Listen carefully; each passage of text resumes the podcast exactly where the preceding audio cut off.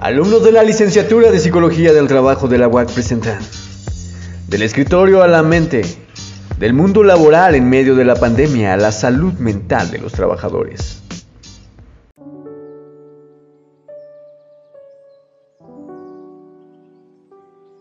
Hola amigos, ¿cómo están? Bienvenidos a este episodio. Yo soy Sue López y les presento mi primer podcast. En este episodio estaremos hablando de cómo la contingencia ha afectado a las profesoras que son madres solteras. Espero que la información que recibas el día de hoy te ayude a comprender esta situación para saber qué podríamos hacer en estos casos. Retomaremos temas como la sobrecarga de trabajo y el estrés desde una perspectiva informativa que busca ayudar a las personas que estén pasando por esto y que nos están escuchando. Así que Mientras escuchas este podcast, puedes hacer las tareas que no quieres hacer, como barrer, lavar los platos, organizar tu habitación o lo que tú desees.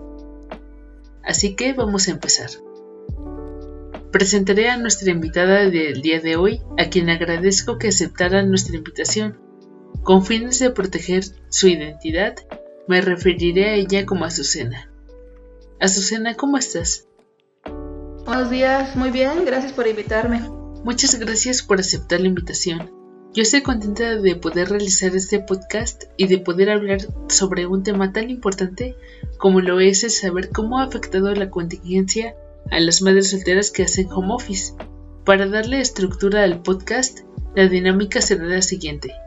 Le voy a presentar algunas preguntas a Azucena, ella las contestará y luego yo seguiré la conversación.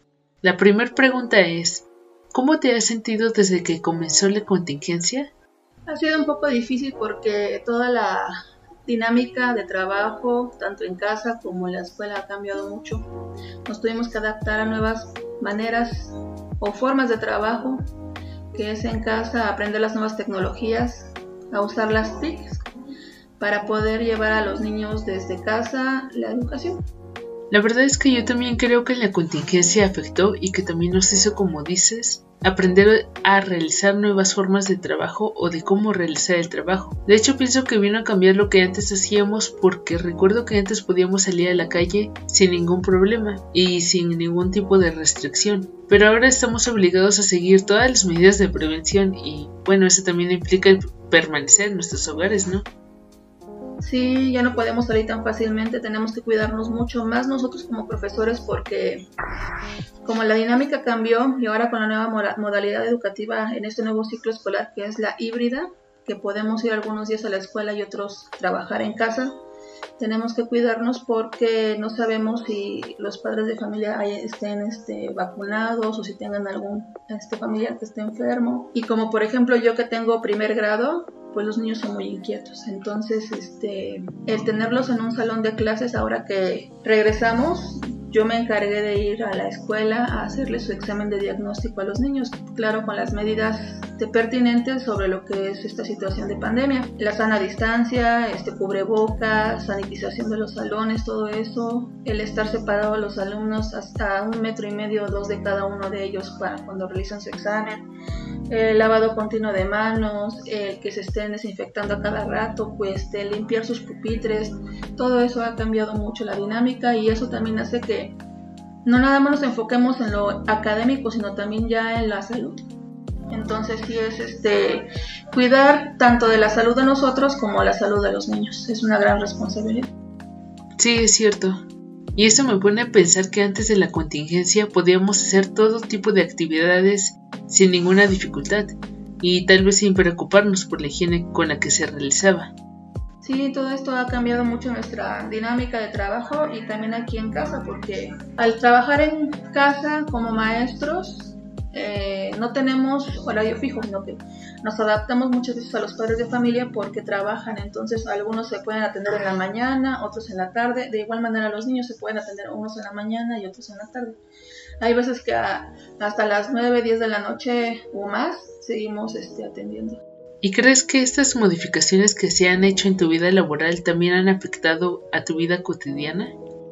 Pues sí, porque tengo que reorganizar todo lo que tenía yo qué hacer, porque, por ejemplo, estamos, no sé, comiendo y de repente ya entra una llamada o un mensaje de WhatsApp, de WhatsApp, perdón, o este, etcétera, y no nada más es una, sino son varias, entonces hay que estarles contestando porque también uno no puede ser este indiferente. Tiene uno que atender este, a los padres de familia. Hay veces que sí, en la medida de lo posible, ahí se les pone ciertos horarios, pero dentro de esos horarios hay unos que no pueden. Entonces, este, ahora con la nueva dinámica se nos ha recalcado mucho a los maestros que debemos de ser muy empáticos tanto con los alumnos como con los padres de familia. En cuanto a esto del home office, la organización del trabajo da una definición, la cual dice que es la forma de trabajo que se realiza en un lugar distante de la oficina que hace uso de la tecnología para facilitar la comunicación. La primera pregunta respecto al home office es, ¿crees que el home office haya sido una buena alternativa para seguir trabajando? Es una buena alternativa a distancia, siempre y cuando se tengan las herramientas necesarias para poder realizarlo. Por ejemplo, yo que trabajo en una comunidad en Tepisquiapan, no todos tienen la posibilidad de tener internet o accesar a un teléfono. Yo, por ejemplo, como ahora tengo primer grado y los institutos anteriores también tuve primero y segundo grado cuando empezó la, lo de la pandemia, pues me tengo que apoyar mucho en los padres de familia porque son niños pequeños. Entonces, yo de alguna manera guío a los padres de familia para poder hacer actividades con sus niños porque son pequeños, necesitan alguien allí presente para poder realizarlo. Por lo tanto, pues tenía que estar disponible casi todo el día. También hacía yo, tenía mis horarios para hacer videollamadas con cada alumno, no lo hacía como eh, en manera grupal, no, lo hacía yo de manera individual. Ponía horarios y de media hora a 45 minutos por niño me dedicaba y los dividía hasta a lo mejor cinco niños un día o seis, el día siguiente otros, para seguir la, la dinámica y en que no se perdiera la hilación. Entonces sí nos ha afectado bastante porque no es lo mismo trabajar en casa que trabajar en presencia con los niños, porque ahí tú puedes ver su rendimiento académico real y en casa pues no, porque eh, hay veces que pues se pueden desesperar los papás, entonces ¿qué hacen ellos? Pues para más rápido, cópialo. ¿Sí me entiendes? Entonces, este, es difícil en ese sentido de hacer el home office y como te comentaba hay muchos papás que me dicen maestra esta semana no le puedo mandar la no le puede mandar la tarea porque no tenía internet o no tenía dinero para poder pagar internet o datos entonces sí es complicado Así que a pesar de que se defina el home office como este facilitador de la comunicación, en el caso de la escuela entre padres, profesores y niños, de todo el modo sigue habiendo una barrera, ¿no? Pero digamos que no solo es la barrera que puede haber si no se cuenta con los recursos para hacer home office o para estudiar desde casa, sino también hay una barrera que se forma porque se rompe la convivencia entre profesores y alumnos. Eh, hay más estrés por parte de, los alumnos o de los niños y de los padres de familia porque están este, de alguna manera pues encerrados en sus casas. Entonces su dinámica también ha cambiado. Entonces todo eso nos implica a nosotros un trabajo a lo mejor complicado porque al cambiar la dinámica de las familias tienes que buscar también cambiar la dinámica para que también no se vea tan afectado el niño o el alumno en cuanto a su rendimiento académico. Y la siguiente pregunta es, ¿Esta modalidad ha cambiado tu manera de trabajar? ¿Y cómo piensas que lo ha hecho? Pues sí, porque me he tenido que actualizar en lo que es la, el uso de las tecnologías. Yo la verdad no soy muy, este, ¿cómo te puedo decir? No se me da mucho.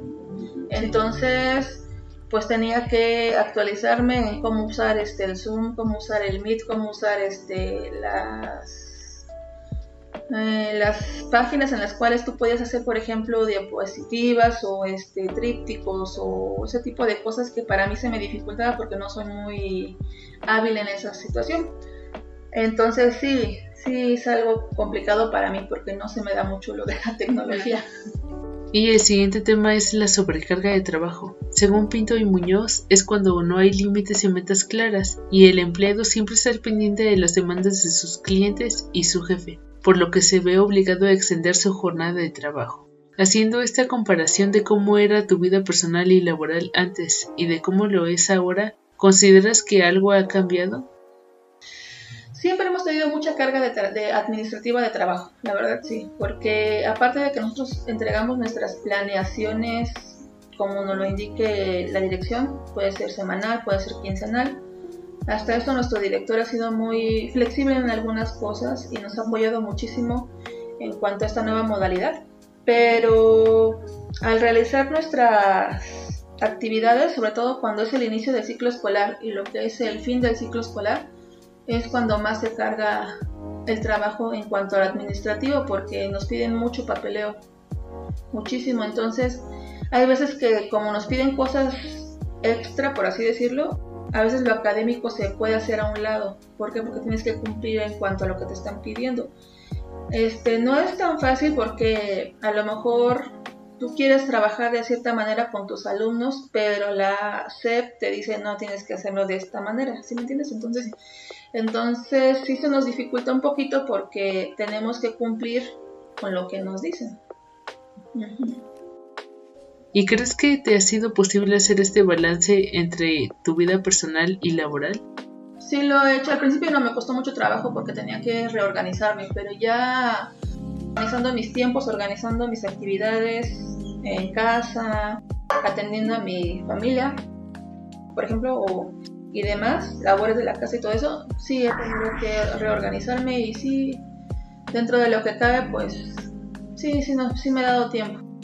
¿Has tenido que hacer algo para seguir este balance? Por ejemplo, modificar el cómo realizabas anteriormente las actividades o reducir el tiempo de estas mismas actividades?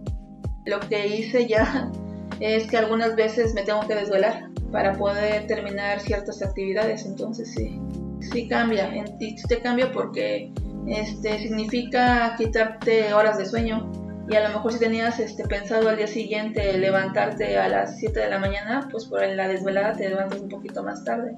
Entonces todo lo que tenías pensado hacer en tu día siguiente lo tienes que ir recorriendo. Y a veces no te alcanza el tiempo para terminarlo como tú quisieras. De alguna manera se va modificando tu rutina diaria. Sí, así es, vas modificando la rutina y te vas adaptando. ¿Crees que la carga de trabajo aumentó?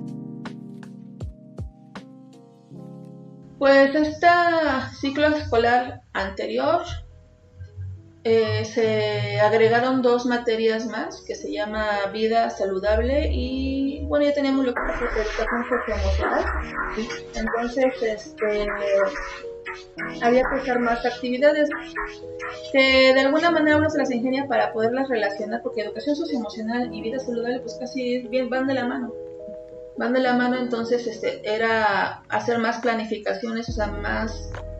Por ejemplo, el primer grado tiene de materias básicas lo que es español, matemáticas, conocimiento del medio, este, formación cívica y ética y lo que es artes o artísticas, cinco materias. Pero ahora con la nueva modalidad nos este, tenemos ahora educación socioemocional y lo que es vida saludable. Ya tenemos siete materias para primer grado. O sea, siete materias para primer grado, si es pesado. Ahora imagínate para los otros grados, que no son siete, ya, ya se convirtieron como en ocho o en nueve materias. Entonces, ocho o nueve materias para una semana, o sea, para trabajarlas una semana y que nada más, por ejemplo, la jornada de trabajo es de en la mañana de 8 a 12 y media y en la tarde de 2 a 6 y media estamos hablando de que 8, 9, 10, 11, 12, 4 horas y media de trabajo. O sea, 4 horas y media de trabajo diarias. Hay que organizarnos muy bien para poder este, ver todos los contenidos que tenemos que, que ver durante la semana. ¿Cómo te diste cuenta de que la carga de trabajo incrementó? Pues porque, como te digo, y como ya no estamos en, en presencial, las clases ya no están en presencial, ahora que estamos en casa, ¿qué tenemos que hacer? Organizar nuestra planeación y de acuerdo a nuestra planeación tenemos que realizar las actividades con los alumnos y apoyarlos con los padres de familia. Entonces no nada más es hacerle aquí, tenemos que mandarla, tenemos que estar calificando actividades este, desde la computadora. Entonces a veces es más difícil porque eh, te las envían y a veces no se ven bien como tú quisieras verlas porque a veces se ven borrosas y las tienes que volver a pedir y si no este, entendieron pues tienes que volverles a, decir cómo son las cosas. A veces se les dificulta a algunos padres de familia, entonces pues uno no puede ser indiferente, tiene que este, disipar sus dudas y apoyarlos. Entonces, todo eso sí nos cuesta trabajo. A mí me cuesta trabajo porque te digo, casi este, lo de las tecnologías pues no se me da mucho. Y el estar calificando en la computadora sí es muy pesado porque estás casi todo el día pegada en ella. Ahora yo, antes yo no usaba lentes y ahora ya tengo que usar lentes para poder este, calificar. O sea, también tu salud te afecta. De hecho, eso fue algo que nos comentó un profesor en una clase que fue no hace mucho. Nos dijo que él antes no había tenido estos problemas de la vista, pero que ahora con lo del home office ya comenzó a sentir una vista cansada y fue cuando comenzó a plantearse la idea de comenzar a utilizar lentes. Sí, yo tampoco no, no utilizaba, yo veía perfectamente bien de lejos y de cerca, o sea, hasta que empecé con lo del home office, ya las letras de cerca ya casi no las veo bien, entonces fui a hacerme el chequeo y sí, que vista cansada lo que tengo y tengo que usar lentes mínimo para poder este, estar en la computadora. Tal vez sin darnos cuenta como que se comienzan a sufrir consecuencias en la salud. Es la salud, es el ámbito familiar y es también lo económico porque en, la casa gastas más luz, gastas más en internet, la computadora luego se descompone y tienes que arreglarla. El celular que yo tenía anteriormente para hacer mis videollamadas, todo eso se me sobrecalentó, entonces tuve que volver a tener otro. Entonces sí, este, sí es complicado porque implica más, más gasto. La verdad sí. Y a partir de que comenzó la cuarentena, ¿has tenido que omitir algunas actividades que realizabas antes? Pues la del ocio, te digo, o sea, el estar este, un poquito relajada, este, sentada a lo mejor viendo la televisión con mi hija tal vez, o salir, pues sí, ya mejor este, lo reduzco porque tengo casi que hacer de la escuela, porque como te decía, este, el tiempo se me va cortando y luego digo, para mañana hago lo que me faltó, y luego al día siguiente tengo otra cosa pendiente y otra vez la tengo que dejar pendiente para el siguiente día y entonces pues tengo que buscar el tiempo para poder realizar todo lo que no pude hacer y sí te estresas, la verdad, sí te estresas un poquito. Como profesora y ama de casa, ¿crees que habría cambios que se deberían hacer para evitar la sobrecarga de trabajo? Pues yo creo que nada más es, ay, no sé, reorganizarme. Aunque me reorganice, siempre hay algo que nos siguen pidiendo. O sea, trabajamos sobre la marcha y de rato nos dicen, ¿saben que nos están pidiendo ciertos documentos? Como hace rato te decía, ciertos documentos para tal fecha. Y a veces son de imprevisto y a veces nos dan tiempo, pero aún así no estaban previstos, entonces tú tienes que buscarte el tiempo para realizarlos. Ajá, entonces también lo que, lo que tenemos nosotros es, en las escuelas se da lo que es la, tenemos los puntos de consejo técnico, siempre son al inicio del ciclo escolar y durante cada mes se hacen, ¿no? Ahorita pasa lo, ya pasó lo que fue la fase intensiva, este, y en ella pues, nos ponemos de acuerdo de cómo se va a trabajar durante el ciclo escolar, vemos este, cómo trabajamos el anterior y los alumnos en rezago, sobre todo lo que es en español, matemáticas, este, comprensión lectora, eh, pensamiento lógico matemático. Vemos cuántos alumnos tenemos de este, todavía en rezago y tenemos que buscar métodos para poderlos rescatar durante este nuevo ciclo escolar. Se llama ruta de mejora. En la ruta de mejora tenemos que ver qué es lo que vamos a realizar. Entonces son actividades como por así decirlo extras, aparte de lo que tenemos que hacer en nuestras pensiones. Entonces sí se nos dificulta y ahorita con lo que es la pandemia que estuvimos encerrados en casa, los alumnos sí tienen un cierto grado de rezago entonces, al tener ese rezago, pues ¿qué tienes que hacer? Volverlo a retomar para que puedan este, ser más rescatables los, conocimientos que tenían que haber aprendido para pues, este nuevo ciclo escolar. Pues por eso que durante estos primeros tres meses de aquí a diciembre, noviembre, se tiene que trabajar con los aprendizajes esperados, pero del ciclo anterior. Entonces, por ejemplo, yo primer grado tengo que trabajar con aprendizajes esperados que debieron haber adquirido en preescolar para poder entrar a primaria. Por eso fui, fuimos a la escuela, se les hizo el examen diagnóstico y ahí tú te das cuenta cómo vienen los alumnos. Entonces, eso es mi base para yo poder trabajar con los alumnos. Y sí, aunque no queramos, hay mucho rezago. Hay niños que, por ejemplo, me di cuenta de que no saben agarrar bien el lápiz, o otra nena que no se sabe los colores, o otro, otro chiquito que a lo mejor no conoce ni las vocales. ¿Sí me entiendes? Entonces tengo que trabajar casi desde cero para poder trabajar con los alumnos, sobre todo ahorita voy a enfocarme mucho en lo que es la maduración para que puedan ellos este, comprender y para que se pueda trabajar con ellos lo que es la escritura, la lectura, pero es empezar otra vez desde cero y retomar algunos aprendizajes esperados que debieron haber tenido antes de salir del escolar. Porque aún así, aunque te hagas tu planeación para la semana, yo lo hago semanalmente, siempre pasa algo durante la semana que tienes que hacer una modificación, siempre. Entonces, este, pues sobre la marcha, a veces sobre la marcha. Así que de alguna manera, y aunque no se quiera, surgen imprevistos, ¿no? En la carga de trabajo hay actividades que se deben realizar a pesar de que no se hayan contemplado y pues esto genera más carga de trabajo de la esperada. Ahora pasando al estrés, en palabras de Melgoza, este se define como un conjunto de reacciones fisiológicas y psicológicas que experimenta el organismo cuando se le somete a fuertes demandas. Y ahora te pregunto, desde que comenzó la cuarentena, ¿alguna vez te has sentido estresada? Sí. Sobre todo te digo que cuando es el inicio de, de ciclo escolar porque no sabes cómo vienen los alumnos y al final porque tienes que entregar mucho papeleo es cuando más me estreso y, y eso se refleja en que me da insomnio a veces entonces todo eso sí se ve eh, reflejado eh, físicamente y en la salud Sí, creo que de acuerdo con lo que dices, el estrés se experimenta de manera psicológica y fisiológica, pero pues es más notorio físicamente. Y bueno, pienso que algo que nos ha dejado esta cuarentena ha sido el poder detectar nuestras emociones y el saber identificar por qué nos sentimos estresados. En tu caso, ¿cuál crees que haya sido la causa de que te hayas sentido así? Me estreso yo porque no, como, bueno, yo por ejemplo, y también hablo por mi, mi, escuela donde estoy ahorita, somos muy comprometidos con los alumnos. Nuestro trabajo sí lo tomamos en serio. Tan es así que la escuela en lista éramos de las más bajas en cuanto a nivel académico. Ahora somos el tercer lugar.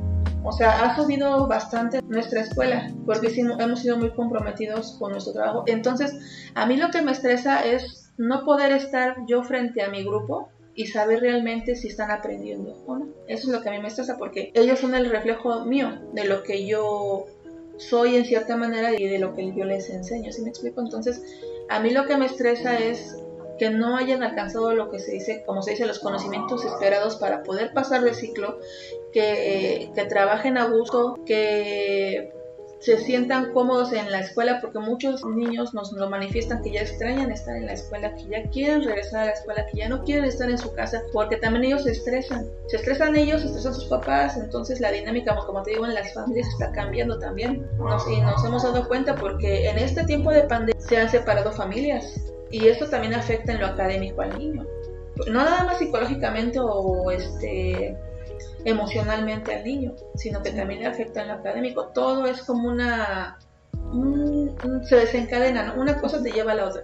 Si el niño no está bien en su casa, físicamente, mentalmente, psicológicamente, no va a tener el ánimo para poder hacer sus tareas. De igual manera los padres de familia no van a poder apoyarlos. En cambio en la escuela, a lo mejor allí tienen una manera de poderse expresar los niños. No están nada más en su casa, sino que también pues, están en otro lugar. Se dice que la escuela es como su segundo hogar. Entonces, a mí lo que me estresa es que yo no los tenga allí para que yo vea si realmente están aprendiendo o no. Entonces, si pasan mal al siguiente grado, ¿qué va a pasar después? Va a seguir habiéndose rezago. Nosotros hacemos todo lo posible, de todas las maneras, buscamos siempre tener comunicación con padres de familia, tener comunicación con los alumnos. Si no nos contestan, hemos ido hasta sus casas y a veces sus problemas se convierten en nuestros problemas porque a veces los papás, cuando no estábamos en pandemia, a veces te platicaban algunas situaciones de sus papás, los niños, entonces quieras que no, pues sí te afecta. Te afecta porque te preocupan. O sea, cuando a ti te interesa a tu alumno, te preocupa. Quieres que es lo mejor para ellos. No podemos ser indiferentes ante las situaciones que puedan ocurrir con los niños. Puede haber niños que están sufriendo maltrato en casa. O sea, muchas cosas que están este, implicadas en cuanto a lo que es la educación. Por eso es que surgió la nueva, según, bueno, las nuevas materias que fue educación socioemocional y vida saludable, que implica, pues, de alguna manera hacer actividades que hagan que los niños este, se sientan mejor consigo mismos en cuanto a lo que es la pandemia, en cuanto a las actividades con padres de familia, tratando de que la dinámica entre ellos se vuelva mejor. O sea, no nada más hacemos lo académico, sino que también nos implica eh, trabajar en cuanto a lo emocional con los niños y lo emocional con los padres de familia. Entonces, sí es algo mm, difícil, por así decirlo. Como que implica un gran trabajo en el que es necesario quitar la idea de que se lleva una vida que es completamente entregada a la escuela y que pues hay otra vida aparte. Eh, posiblemente lo que tratan de hacer es buscar esta relación entre las dos actividades, el estudio, trabajo y la vida personal, porque pues al final de cuentas estamos hablando de una misma persona que si su vida personal se ve afectada, pues esto también se verá reflejado en su vida escolar. Entonces, como se ve reflejada, pues baja su rendimiento académico, quieras que no. Hay muchas situaciones. Por ejemplo, yo cuando estábamos antes de que empezara la pandemia, tenía un tenía primer grado y a uno de mis alumnos se le murió su hermanita de meses. Entonces la mamá pues no va a tener cabeza para poder atender a su niño. ¿Por qué? Porque tiene esa tristeza de haber perdido a su niña. Y antes de eso, este, pues no podía atender muy bien a su al niño, o en este caso a, mi alumno de primer grado, porque la llevaba constantemente al doctor a que le paró la niña antes de que falleciera. Entonces, este, ¿qué hace uno? pues le entra al quite. A lo mejor lo que no puede hacer su mamá por apoyar, tienes que apoyar más que puedas en la escuela, en el tiempo que está en clase. Y es muy difícil cuando, bueno, cuando me lo platicó la señora y cuando me lo platicó mi alumno, pues no sabes ni qué decir. Entonces lo malo que hice con él fue abrazarlo y apoyarlo pues, emocionalmente, de alguna manera, para que no se sintiera, pues, pues la tristeza la va a tener siempre, ¿no? Pero mínimo que en la escuela trate de sentirse un poquito mejor, ¿no? De que al tratar, en la medida de lo posible, pues que olvide, ¿verdad? Un poquito esa tristeza y se sienta acogido en la en el salón, ¿sí me entiendes? Sí, yo creo que es como decís al principio, que es tratar de ser empático con el alumno, no ser indiferente con lo que le sucede fuera de la escuela y pues no decir, por ejemplo, tú tienes tu situación, pero a mí lo que me interesa es que entregues tus tareas o tus trabajos, sino decir, entiendo tu situación y trataré de apoyar. Y nada más, esa es una situación. O sea, imagínate diferentes situaciones de 30 niños, 33 niños con diferentes situaciones. ¿sí? Hay niños que, por ejemplo, son chiquitos. Cuando son chiquitos te platican muchas cosas, quieras que no. Otra niñita me platicaba, este, maestra que cree que mi papá vino a mi casa y se llevó a mi hermanito y ya no lo volvimos a ver. O sea, situaciones como esas, ¿no? O maestra que cree que mi papá y mi mamá ya se separaron maestra que cree que este X cosa, mi, se acaba de morir este mi abuelita, o así varias cosas, ¿no? Así tanto buenas como a lo mejor malas, ¿no? Este, pues, ¿qué tienes que hacer? Pues apoyar, o sea, no nada más, el, el trabajo de un maestro no nada más es en cuanto a la academia, es también en lo emocional. Influimos mucho en eso también nosotros, porque también nuestros alumnos son nuestro reflejo, ¿sí? Eh, de cierta manera, como tú los trates, van a también ellos a tratar. O sea, uno trata de que sean buenos alumnos y buenos ciudadanos y buenos este, en lo que realicen. Pero como decía un maestro y muy acertadamente, tenemos que hacer un trabajo en equipo, tanto alumnos, padres de familia y maestros. Es como un banquito, dice, de tres patitas. Si uno está fallando, uno se rompe, se va a caer. A veces que nuestro trabajo lo realizamos, pero si en casa no apoyan, se cae. Y si es al revés, pues también se cae, ¿sí me explico? Entonces es un trabajo en conjunto. Y ya como última pregunta, con base en tu experiencia, ¿cuál crees que es la clave para adaptarse a esta situación? La clave es ser paciente y hacerte la idea, porque si no te haces a la idea, te va a costar más trabajo. Si es como cuando, por ejemplo, ay, tengo que lavar los trastes y lo vas dejando, entonces se te va en tu cabeza, sabes como que se, se te está juntando, se te está juntando y cuando ya lo tienes que hacer, lo haces de mala gana. Tienes que adaptarte y hacerte la idea de lo que tienes que hacer, porque así ya no se te hace tan difícil realizarlos. Y hacerlo como que de una manera constante, fijarte como horarios y como que ya se te hace más, menos complicado más bien el realizarlo día con día, porque ya es algo en el que lo haces en automático, por así decirlo. Entonces, al hacerlo de esa manera ya no se te complica tanto. Pero si vas con una mentalidad de qué flojera, no sé, hacer mi planeación tal vez, ¿no? O tengo que hacer esto, tengo que entregar esta para mañana, que me están pidiendo acá en supervisión o dirección. Y si lo vas dejando, como te digo, ya cuando llega el momento, los de malas se la carga. Entonces, tienes que adaptarte y administrar tu tiempo de alguna manera sería tener esta actitud positiva, ¿no? Decir voy a hacerlo porque aparte de que tengo que hacerlo, también quiero hacerlo. Bueno, y creo que también es importante ver el objetivo de por qué tenemos que hacerlo. Eso sirve como un motivador y nos hace pensar que la actividad que haremos tendrá pues esta función importante. Exacto, porque si lo haces así como que de mala gana, pues no. Te estresas, sale mal. Algo que a mí me ha servido es adaptarme en mi cabeza, no sé como que, ay, lo tengo que hacer. Ay, qué flojera que sé que lo debo de hacer, o sea, porque ya sé lo que tengo que hacer. Si yo estoy mentalizada que lo debo de hacer, ya no me cuesta tanto trabajo y organizar mi tiempo. Y fíjate, ahorita que me estoy acordando antes de lo que me preguntabas antes sobre también el estrés. Algo que también nos estresa a nosotros como maestros, o por lo menos a mí, es de que tú le echas muchas ganas a, lo que te piden, ¿no? Trabajas bien con los alumnos, haces todo lo posible porque ellos alcancen lo que te necesitan, pero para que al final de cuentas haya papás que a lo mejor son irresponsables, porque hay unos que sí los hay. Y durante el ciclo escolar te dice la SEP, no les pongas calificación en boleta, pero para que al final nos diga la SEP, pásalos. Es algo frustrante porque tú estás tratando de jalar a los alumnos de, que hagan las cosas y a veces los papás dicen, pues algo que no van a pasar o lo van a pasar al final del ciclo escolar y no entregan nada. Entonces a nosotros nos frustra porque nosotros tratamos de jalarlos de que aprendan y todavía a veces uno ve en redes sociales hasta lo presumen o lo presumieron de que mi hijo salió de secundaria y no entregó trabajo. Eso es algo frustrante. Por ejemplo, primero y segundo grado, la SEP nos dice que aunque no entreguen trabajos, que aunque no vayan mucho a la escuela, pasan en automático. En automático pasan los de primero y segundo grado. Entonces, hay veces que algunos papás, no todos, porque hay muchos muy buenos, muy responsables, algunos, contados tal vez, dicen, ¿para qué me esfuerzo? Al final de cuentas lo van a pasar. Y así me pasó con una alumna de este ciclo pasado que tenía segundo grado. Este, al principio entregaba dos, tres tareas, al final ya nada. Y le tuvimos que poner la calificación, a lo mejor si la más baja, que es el 6, pero la SEP te dice, pasa, no lo repruebes, pasa. Y por ejemplo, ya de tercer grado a sexto año, tú puedes, este, de alguna manera, pues si piensas que no, no trabajó, se puede quedar, pero siempre y cuando el padre de familia lo autorice. Si el padre de familia dice que no, que no lo repruebes, que pase al otro grado, aunque tengas tú la evidencia de que no trabajó, no entregó tareas, etcétera, si él dice que no, pasa al niño. Entonces es muy difícil porque si no tenemos ese apoyo por parte de los padres de familia, pues el afectado va a ser el niño, al final de cuentas. Antes, cuando se veía eso, el maestro te decía, ¿sabe que su niño va a reprobar? La mamá te decía, repruébelo, que se quede, el chiste es que aprenda. Ahora no, ahora te dicen, pásalo. Entonces, eh, por eso es que nuestra educación a veces también puede ser que esté mediocre pero no tanto porque no haya buena educación, sino porque por esa mentalidad. Entonces sí, eso también es algo muy estresante y frustrante para nosotros como maestros que trabajamos o que tratamos de, digo, vamos a la comunidad, buscamos a los alumnos, buscamos a los padres de familia, a veces hasta de casa en casa, para que al final de cuentas nos digan, sí maestra, luego se los mando, sí maestra, en la semana se lo envío las actividades, o sí maestra, nada más deme chance porque no pude. Y así te traen hasta que termina el ciclo escolar y ya la SEP te dice, pásanos, ¿a quién no le va a molestar? Si tú estás trabajando. Eso como maestros a nosotros sí nos puede porque dan a entender que nuestro trabajo no vale. Y pues sí, sí vale, sí es importante y por eso es que también el maestro hoy en día está como muy desvalorizado. ¿Por qué? Porque pues por las situaciones. Sí, muchas gracias por todo lo que nos ha platicado hasta ahora. Y dejo dos preguntas para quienes nos están escuchando. ¿Has sentido estrés por el home office o por estudiar desde casa? ¿Y cuál crees que haya sido la causa? Dejo la pausa para que pienses en estas dos preguntas.